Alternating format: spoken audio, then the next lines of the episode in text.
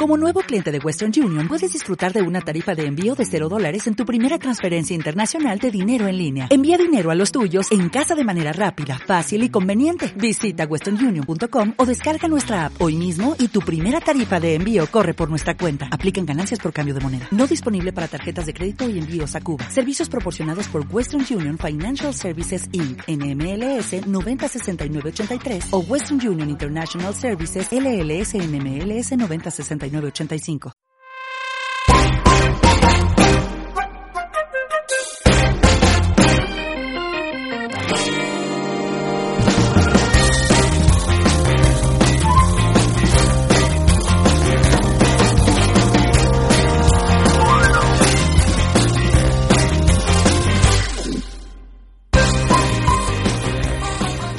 Bienvenidos a La Lata de Maíz, el podcast de béisbol de SportsMadeInUSA.com.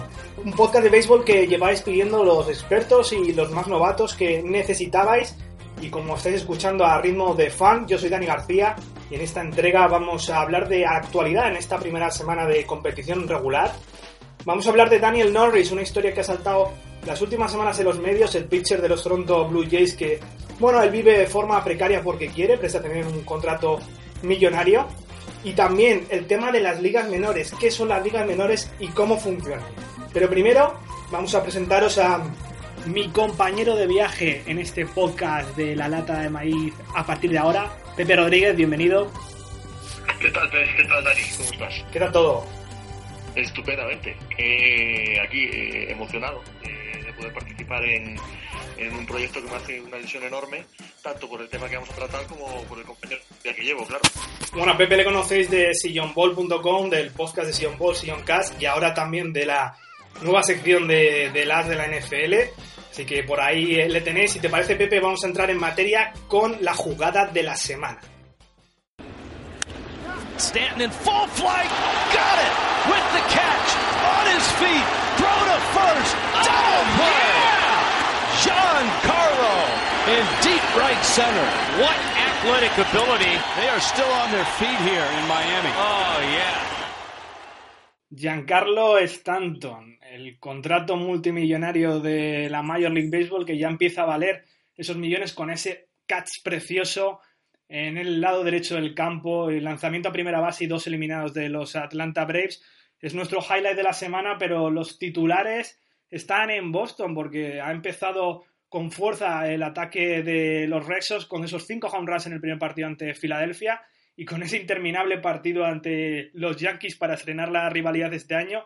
Pepe, si quería la Major League reducir el minutaje de los partidos, mal va con estas siete horas de, de primer encuentro de rivalidad histórica no solo mal va, sino que se convirtió en, en, la noticia del día con mucha diferencia, ¿no? Hasta las tantas de la mañana quedaban eso, pocos cientos de, de espectadores en, en, la grada. De vez en cuando había a última hora un Let's Go Yankees acallado por el resto de, por el resto de la afición, como por favor, no animéis, que se acabe ya esto sí. de una maldita vez.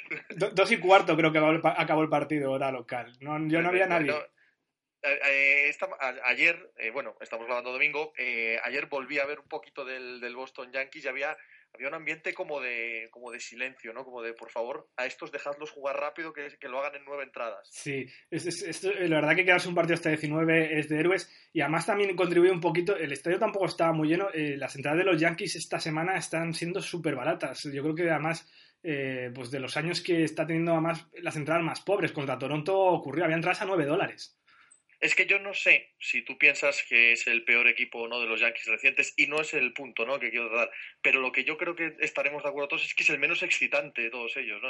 Eh, ¿Tú crees que va a llegar a 75 victorias, por ejemplo? Pues no lo sé, ha empezado mal y es complicado evaluar esta primera semana de, de, temporada regular, pero vamos, el equipo no apunta muy bien. Ya en las previas generales, 75 pues sería un gran fracaso teniendo en cuenta los últimos 20 años de historia de este equipo, la verdad.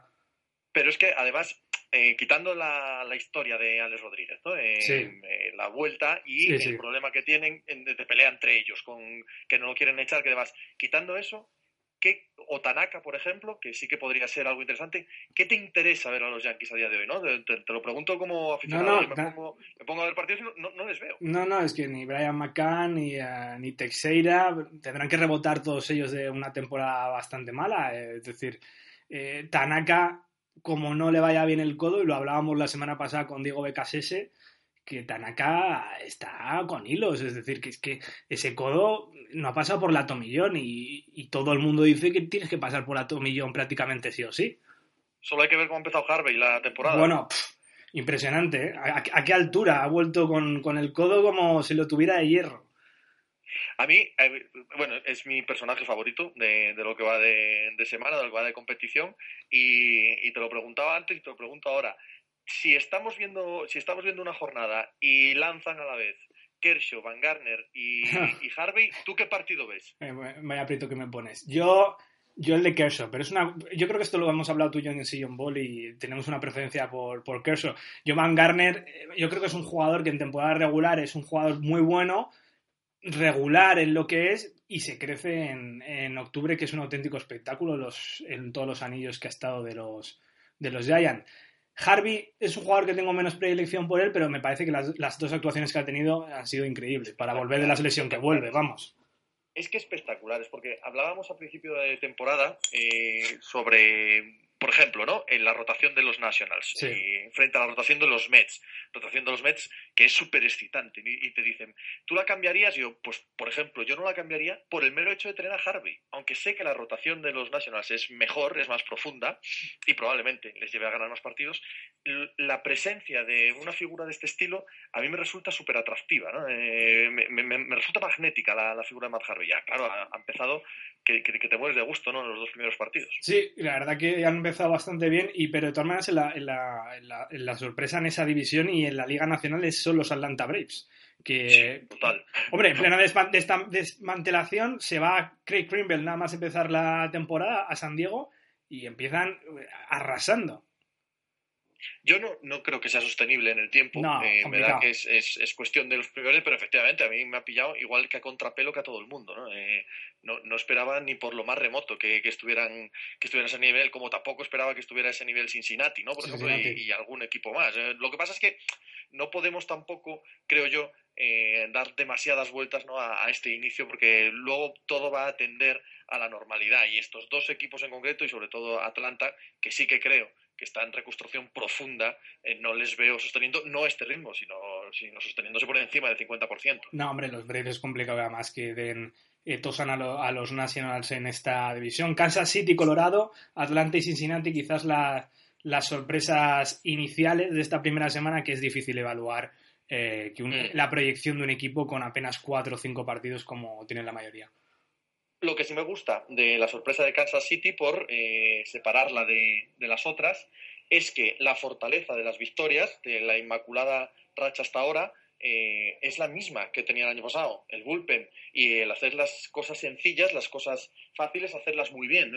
En ese sentido, sí me da la sensación de que es más sostenible en el tiempo. Es un equipo mucho más reconocible y con una filosofía eh, ya asentada, ¿no? El año pasado sí. llegó a las World Series, bien, bien que nadie espera que este año repitan, pero jolín, tú los ves y llegadas a esta entrada, como vayan por delante, ganan. O sea, es, es, es una cosa matemática. Matemático, defensa y, y, y, rapidez. Hablando de un bate rápido, Adrián González, histórico, cinco home runs en, en, tres partidos, una auténtica bestialidad, tres en uno, en, en un solo partido, pero cinco home runs en los primeros tres partidos es historia dentro de la Major League Baseball absoluta. Y, y, bueno que bueno que sea el, el, el, buen viejo Adrián González no el, el, que el que se encarga de tener este tipo de titulares. A mí a mí me, me emocionan esta clase de jugadores que, que bueno que, que llevas viéndolos tanto tiempo no que, que, que, te apetece que sean los que los que se lleven esta clase de honores no eh, Adrián es un pegador como la copa un pino claro. sí y además con toda esa mala imagen que, que dejó en Boston no quizás sí, pudo ser sí. también la prensa de Boston que es muy ávida ya lo sabes cómo cómo se iba a comportar, pero aquella, aquel 2011 quedó muy feo en, en, su en su en su currículum y la vuelta a Los Ángeles. Él ha dicho que no él no es un, y lo ha dicho muy claro, yo no soy un, un bateador, yo no soy un tío de home runs, esto ha sido porque ha ocurrido. Sí. Sí, sí, está claro. Lo que, lo que decías antes, ¿no? Del tema de Boston. Es lo de siempre en todos los deportes, en todas las ligas, ¿no? Mientras ganas, eh, sales a celebrarlo pues porque sois un grupo de amigos, pero cuando pierdes Sí. te pillan bebiendo, te pillan celebrando y es que eres un macarra y eres un, y un borracho, ¿no? Eh, es eh, aplicable a todos los deportes, todas las ligas, todos los equipos y todos los, todos los entornos de todos los equipos. Oye, hablando de beber y nos quedamos en Los Ángeles, Josh Hamilton, recaída de, bueno, de drogas y alcohol, ya se sabe que el MVP de la Liga Americana de 2010 había tenido hace muchos años eh, muchísimos problemas con las drogas y el alcohol, recaída, no comenzó la temporada. Al Moreno, el eh, propietario, uno de estos excéntricos que a ti y a mí nos gustan, eh, como Jeff Loria, a pie de campo el otro día dijo que no es segura su vuelta a- al equipo de los Angels. Tiene una cláusula más, me parece, la franquicia de Anaheim para, para, bueno, para echarle básicamente a Hamilton. Pff, Nos vamos, Yo- a, que- nos yo- vamos a quedar sin Hamilton, me parece a mí. ¿eh? Aquí, aquí tengo, tengo una sensación encontrada con todo este tema. Me parecen de un hipócrita la, la franquicia que, que, eh, me parece fatal lo que están haciendo. Primero, eh, lo de la cláusula no está claro, porque efectivamente eso se suele decir, pero desde el lado de Hamilton, de la gente y tal, dicen que no existe esa cláusula. Bueno, ya se verá, ¿no? Esas cosas no, no, no las vamos a tratar tú y yo. La- la- Sí. Seguramente acaben en un juzgado y veremos quién tiene razón y quién no. Pero leía un artículo que me parecía fantástico eh, sobre un, un periodista que también era alcohólico, ¿vale? Y que eh, se sentía eh, ofendido por cómo habían tratado los Angels a Hamilton, porque Hamilton de los últimos 3.500 días había estado sobrio 3.498, Sí. decía en el artículo, ¿no? Y que él sabe lo durísimo que es eso y que cuando alguien cae o recae, no, no, no puede señalarle con el dedo y culpabilizarle. Es él el que más sufre y que, el que más ha luchado para no caer, ¿no? Eh, Quiero decir, eh, lo que tienes que es que compadecerle. Claro, Hamilton, con el nivel que está mostrando el juego, que probablemente ya nunca vuelva a ser el que fue, o sin probablemente, es obvio, complicado. le quedan ochenta y tantos millones de dólares por cobrar en tres años, ¿no? Eh, es. y la franquicia está agarrándose a todo, a todo, para dejar de pagar ese dinero, ¿no? Eh, se está olvidando por completo el factor humano de Josh Hamilton, que no digo yo que la franquicia tenga que tener ninguna obligación humana para con el jugador, ¿no? Pero este ensañamiento, eh, esta hipocresía sí me resulta un poco ofensiva, ¿no? Sí, la verdad que no está lidiando muy bien eh, con un tema que es bastante eh, claro socialmente en Estados Unidos y no, no está siendo, no está teniendo muy buen tacto la franquicia de Los Ángeles of Anaheim, ahí a las afueras de, de Los Ángeles, en la parte Lo que metropolitana. pasa es que te- lo que pasa es que tenías tu razón, es muy probable que no volvamos a verle jugar. Sí. Eh, las cosas están como están, es probable que no volvamos a verle jugar. Una pena. Oye, eh, vamos a cerrar ya la actualidad. ¿Qué series se plantean esta semana? ¿Cuáles son las que más te gustan? Pues yo también tengo aquí mis, mis elecciones, he estado mirando un poco el Sí. calendario y yo te voy a decir, yo creo que el Red Sox Nationals, eh, ese enfrentamiento de Interliga, ha empe- ha empezado los Red Sox con un calendario de Interliga, primero con Filadelfia, apunta bastante bien en, la primera parte de la semana. Yo creo que es el mejor también, el Red Sox Nationals. Lo que pasa es que yo tengo un problema personal, que es que por lo menos hasta que no pierda el primer partido, yo solo veo a Detroit. Solo a Detroit todos los días hasta que perdamos el Empezó muy fuerte Detroit partido, ¿no? también, ¿eh? Muy bien, ayer me quedé en las... Ayer fue un partido también ligerito, como Sí. los quiere la MLB, solo con nueve entradas, cuatro horas y cuarto, estuvimos hasta, hasta las dos y media de la mañana viéndolo, Sí. pero yo hasta que no pierda por lo menos eh, no pienso perderme ningún partido de tres porque además eh, lo que es la línea de bateo está siendo espectacular. Espectacular. Os invito a todos, os invito a todos a echar unos números a las estadísticas, obviamente eh, nada, nada sostenibles en el tiempo, nada reproducibles, pero es que hay seis tíos por encima del 400%, ¿no? Sí, sí, sí. O sea, del- es una cosa increíble. Increíble. Los Tigers que van a, a Pittsburgh, ese partido, esa serie de Boston y em, Washington también recomendamos. Y ya para el final de semana, quizás ese. Por cierto, los, eh, los Seattle Mariners van a Los Ángeles Dodgers en otro partido interliga interesante. Es Muy brutal, esa brutal serie. esa serie. Yo creo que para el viernes, sábado, domingo podemos quedarnos con el Cardinals Reds o el Caps Padres, por ejemplo, también. No estaría mal. Si la gente. los, dos, los, dos, los dos grandes, eh, ¿no? Las dos grandes historias de la, de la Exacto. Y, y bueno, siempre es bueno verles. Chicago y San Diego. Bueno, oye Pepe, nos envían un saludo. Soy Fernando Abad de los Oakland A's y le mando un grato saludo a mi gente de España y que nos sigan apoyando y para adelante que vamos a ganar este campeonato este año con Dios adelante.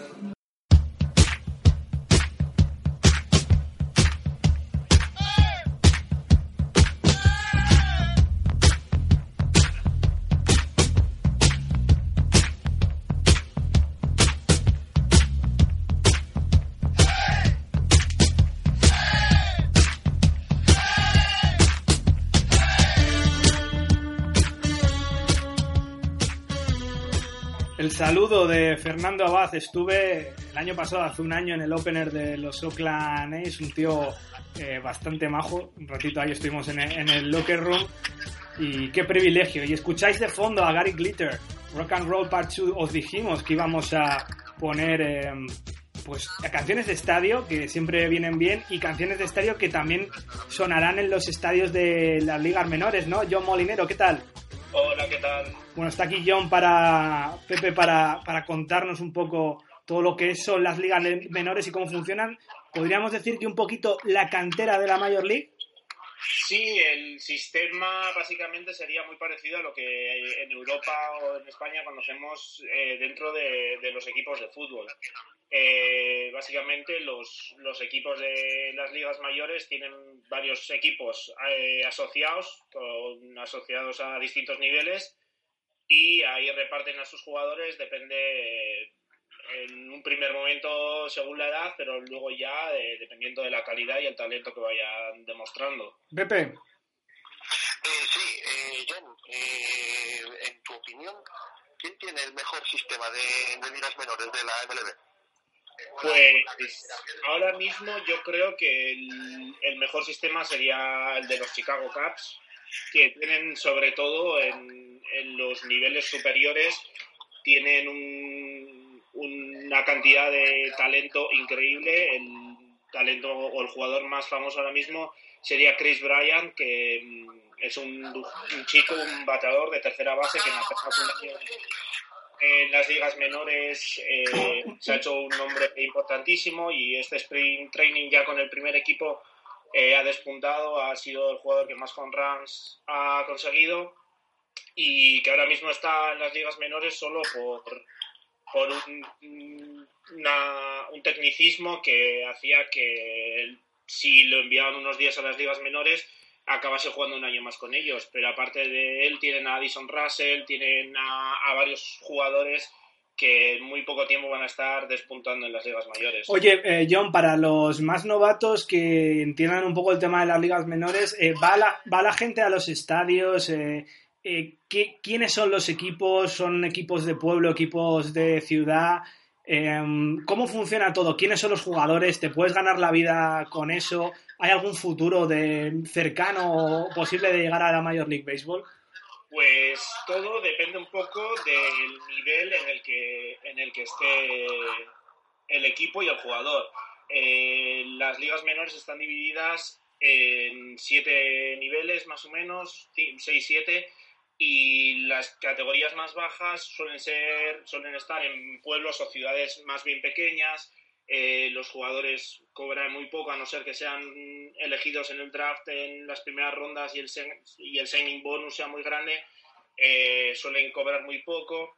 Luego ya una vez, según se va extendiendo por, por, el, por los distintos niveles, eh, los jugadores empiezan a cobrar algo más, aunque realmente no, nunca llega a ser lo suficiente como para ahorrar y vivir de ello en el futuro. Es básicamente una cantidad para vivir al día y ya sí que empieza a ser eh, un poco, se empieza a jugar en ciudades más grandes, por ejemplo en Indianápolis, en Charlotte, eh, ciudades que no tienen equipo de grandes ligas, pero que ya son ciudades importantes. Pepe, eh, me acuerdo que escribió John, eh, yo creo que escribiste tú en Sportman USA un artículo hablando de la dura, de la, de la dura liga del, del minor leaguer, ¿no? Que, que, que, bueno, que es que esta gente pues tiene un salario normal, como un tío de Walmart prácticamente, Pepe.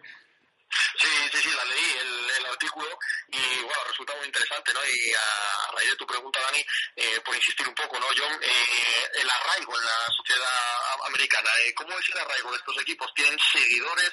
Al tener jugadores que cambian tanto, es más difícil eh, estar, no sé, eh, pegados emocionalmente a ellos, ¿no?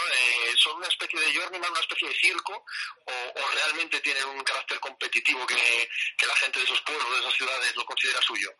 Pues ahí está un poco eh, cómo los equipos de, de, las majors tienen que compensar eh, el interés deportivo de, de, los equipos, que al final son entidades independientes, no son propiedad de, de, los equipos de las majors, tienen un contrato de asociación y su interés en que los jugadores vayan subiendo y mejorando. Normalmente, pues en ciudades más pequeñas los equipos sí suelen ser importantes eh, en la comunidad, es el equipo de la zona y mm, harían un poco la labor que hacen los, los equipos de, de college football o de baloncesto universitario en, en entornos más pequeños, más rurales, de acercar el deporte a, a, esas comunidades. Y luego ya en ciudades grandes mm, sí que suelen tener problemas ya de competencia con, con otras ligas. Pues en Indianapolis, por ejemplo, te, tienen que competir con eh, la NBA, con la NFL, pero depende un poco, hay equipos que sí han podido desarrollar mucha tradición y que son bastante conocidos. ¿Como por ejemplo? Por ejemplo, los Durham Bulls se hicieron muy famosos a raíz de la película Los Búfalos de, Durham. Sí. Y sí que tienen bastante, bastante tradición y bastante seguimiento a raíz de, ello. ¿Qué, depende de que una franquicia esté asociada a una franquicia de la Major League Baseball o no? Es eh, básicamente eh, que lleguen a un acuerdo en entre dar tiempo de juego a los jugadores que prestan los equipos de las majors y el interés que tienen los, esos equipos pequeños en ganar sus ligas para atraer eh, aficionados y, sacar dinero. ¿Y pueden cambiar de, asociados? Es decir, hay un contrato que, digamos, eh, acaba o lo quieren romper y cambiarse a asociar con otra franquicia de la Major League. Sí, sí, normalmente eh, cada equipo tiene, excepto en las categorías más bajas, cada equipo tiene eh, un, equipo asociado por categoría y con ellos firman un, contrato de desarrollo de jugadores y en ellos eh, se comprometen por un periodo de tiempo, 5, 6, 7 años, a ceder esos jugadores a cambio de tiempo de juego, que cubran ciertos gastos pues de equipaciones, limpieza, transporte, etcétera, pero siempre tienen que llegar también a un acuerdo en eh, cuánto tiempo van a jugar los jugadores, qué, qué importancia va a tener el que el equipo pueda ganar su liga y su categoría respectiva. Si no se llega a un acuerdo se puede cambiar el equipo. Si luego hay equipos de ellos, por ejemplo, que piden el cambio porque el, equipo asociado les pilla muy lejos, puede incluso que estén un equipo en Nueva York que está asociado con, con, un equipo en Los Ángeles o en Las Vegas, o porque ciertas ligas tienen mala reputación en cuanto al efecto que tienen las estadísticas de los jugadores. Pepe, te dejo la última. En tu opinión, John, eh, ¿cuál es el porcentaje de importancia que tiene este sistema, este sistema granero de, de los equipos de la Major League Baseball en su éxito? Eh, no me refiero solo a ganar World Series, ¿no? Eh, me refiero a que si tienen una buena cantera, son capaces luego de conseguir buenos traspasos y demás. ¿Qué porcentaje del éxito tienen? Porque sí que conocemos franquicias que tienen o nos dicen que tienen un gran sistema eh, por debajo, pero otras que no lo tienen que también tienen éxito. ¿no? Eh, en tu opinión, ¿qué porcentaje de éxito eh, se merece este sistema?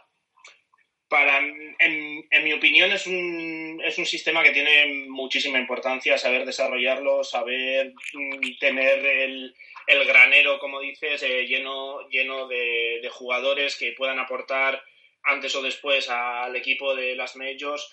El caso más claro mm, sería el de los San Luis Cardinals, que es un equipo en un mercado eh, mediano, pero que fue el primero en instalar este sistema en los años 20 del siglo pasado y siempre, siempre tienen el sistema muy bien preparado para ir trayendo jugadores cuando se van otros. No pueden competir a nivel de, de talonario probablemente con los Yankees, con los Dodgers, con equipos como los Cubs o los Giants, pero siempre tienen el, el, sistema muy, muy lleno de jugadores con talento y los van reemplazando y siempre están ahí arriba, siempre están o peleando por la división o, llegando a las World Series, ganándolas, es, es el ejemplo más claro. Bueno, ahí ha estado John Molinero con las ligas menores que las conoce pues bastante bien digamos que la cantera de la Major League o unas segundas o tercera división es apasionante y el mundo del Minor League, del jugador de Minor League, que bueno, que es como un trabajador americano eh, más y no es una superestrella. John Molinero, muchas gracias. Muchas gracias a vosotros, hasta pronto. What you represent to them is freedom. What the hell's wrong with freedom, man? That's what it's all about.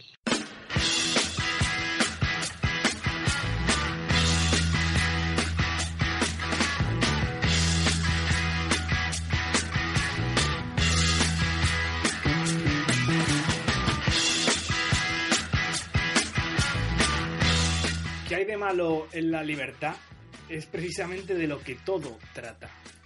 Easy Rider, que es eh, una de las mejores representaciones artísticas de la libertad, de ser uno mismo, de no funcionar bajo unas estructuras, unos grilletes económicos, sociales y culturales. Ese es el estilo de Daniel Norris, pitcher de los Toronto Blue Jays. La historia de este jugador de 21 años saltaba a través de la revista ESPN hace un mes un jugador de la Major League Baseball que acaba de firmar un bonus de 2 millones de dólares viviendo en una vieja furgoneta Volkswagen porque él quiere, porque con 800 dólares él quiere y cree que puede vivir viajando por el país, eso sí, en temporada regular no, con su tabla de surf y sus libros de Jack Kerouac, representando la antítesis del sueño americano o quizá, Pepe, el verdadero sueño americano, ¿no? Eso es lo que iba a decirte, ¿no? Eso es lo que iba a decirte. Es probablemente el que mejor representa el sueño americano en las historias de esta semana o de estos últimos días es el, el buen hombre este, porque en, en teoría, ¿no? En esencia, hacer lo que quieres, ¿no? el, el, viejo sueño americano, llegar, a, llegar al éxito haciendo lo que tú quieres. Y si lo que tú quieres es andar en tu, en tu, en tu Volkswagen eh, por el país con 800 dólares, ¿por qué no? no? Porque, ¿Por qué no iba a ser así? Y vaya bombo que le hemos dado. Bueno, esa es la clave, ¿no? La clave de todo este asunto es que estamos hablando de un muchacho que quiere vivir así, no, no, sus motivaciones tendrá y, y, fenomenal, y en vez de dejarle lo que hemos conseguido es eh, que todos los medios del mundo, porque cuando lo lees en el comercio de Gijón, es que ha llegado a todos los medios del mundo. Ha llegado al comercio eh, de Gijón. El comercio de Gijón en contraportada. O sea, no estamos hablando de pues chico, eh, es exactamente lo contrario de lo que este hombre predica, ¿no? Entonces nos, nos hemos convertido en especialistas, todos, todos,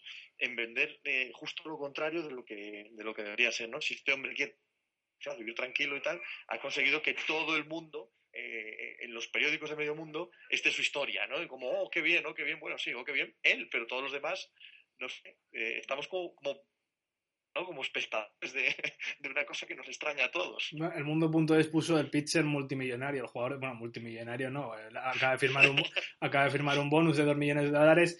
El chaval pues salía ahí en, en un vídeo de ESPN, en un reportaje de ESPN Magazine, y luego estuvo Vice con él también, y contaba que bueno, que él se va que se fue a Nicaragua. Eh, Nicaragua está muy de moda así como destino turístico entre los jóvenes. ¿Sí? sí, porque Costa Rica está muy capitalizado ya con capital americano, pero Nicaragua es como el plan indie, ¿sabes? Entonces Ajá, tú te, te, tomas unas vacaciones de, de, curro o un descanso o dejas tu curro porque te vuelves loco o terminas el college y si, bueno, si eres muy indie y te la quieres jugar un poco te vas a, a Nicaragua, si no te haces el plan de Costa Rica o el plan de México, que es el, el plan de sí. siempre, ¿no?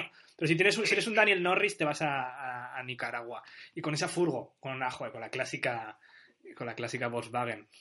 Para escuchar Easy Rider, efectivamente. Exacto. ¿no? Eh, ¿En cuántas Volkswagen de esas no ha sonado Easy Rider? Sí, me recuerda, a lo largo de la historia. ¿eh?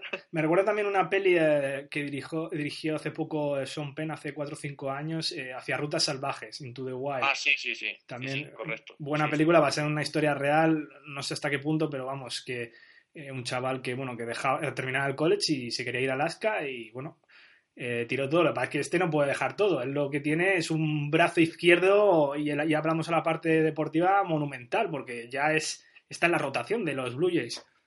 ¿Tú cómo crees que le afecta eh, toda esta movida a su carrera? Porque lo que es la curiosidad va a atraer un montón de miradas y va a atraer un montón de un montón de gente deseosa de llamarle hipócrita. Eh, eh, valoramos más la libertad ajena, Dani. Y, y, a la que alguien sale así, a la que decida un buen día que en vez de 800 dólares va a tener, no sé, 4.000 a gastar en una fiesta o lo que sea, se le va a tirar la gente encima, eh, va a tener otros reportajes eh, siguientes a este, la gente haciéndole siempre esas preguntas. No es fácil tener 21 años y la cabeza muy bien amueblada para responder a esa presión todo el rato, ¿no? Bueno, si él tiene el karma y tiene el zen que parece que tiene, y la cabeza también amueblada, pues no le afectará. Pero bueno, sigue teniendo 21 años. Pero es verdad que por lo que cuenta en su vida ha sido bastante simple. ¿eh? Él se crió en una tienda de bicicletas, sus padres y su abuelo en una tienda de bicicletas que tenía cerca de 80, 100 años en Tennessee. Yo no creo que le preocupe mucho al chaval. Otra cosa es que vaya a rendir deportivamente eh, bien. Pero bueno, de momento es, el, es un prospect eh, para este año con un ranking muy alto, creo que era el número 3 entre prospects eh, zurdos de pitchers y los Toronto Blue Jays pueden tener ahí un valor seguro, por lo menos para este año. De momento parece que empieza bien. Y ojo que es un año importante para Toronto. Quiero decir, todo lo que le ha pasado no, no, va, no va a hundirse en el mar bajo una ola. eh. Es un año importante para los Blue. Es probable que estén peleando playoffs hasta el final. Eh, va, a ser un, va a ser un chico requerido ¿no? Eh, a nivel mediático, no solo por su historia, sino por su desempeño en el campo. No, no, no creo que vaya a pasar la ola sobre, sobre el muchacho. Bueno, historión este de Daniel Norris. Con, con este te despedimos. Para cerrar, Pepe, hasta la semana que viene aquí en, en la lata de maíz. Bienvenido y gracias. No, gracias a ti, Dani, y seguro que lo pasamos bien.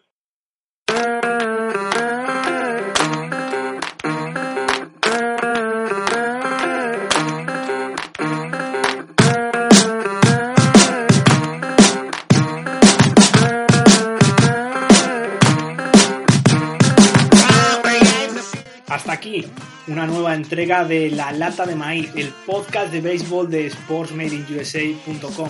Aquí estamos para las críticas, para poder mejorar entrega tras entrega. También estamos para los aplausos, porque aquí estamos para hablar de béisbol. Como dijo Pete Rose, andaría por el infierno en un traje de gasolina para jugar al béisbol.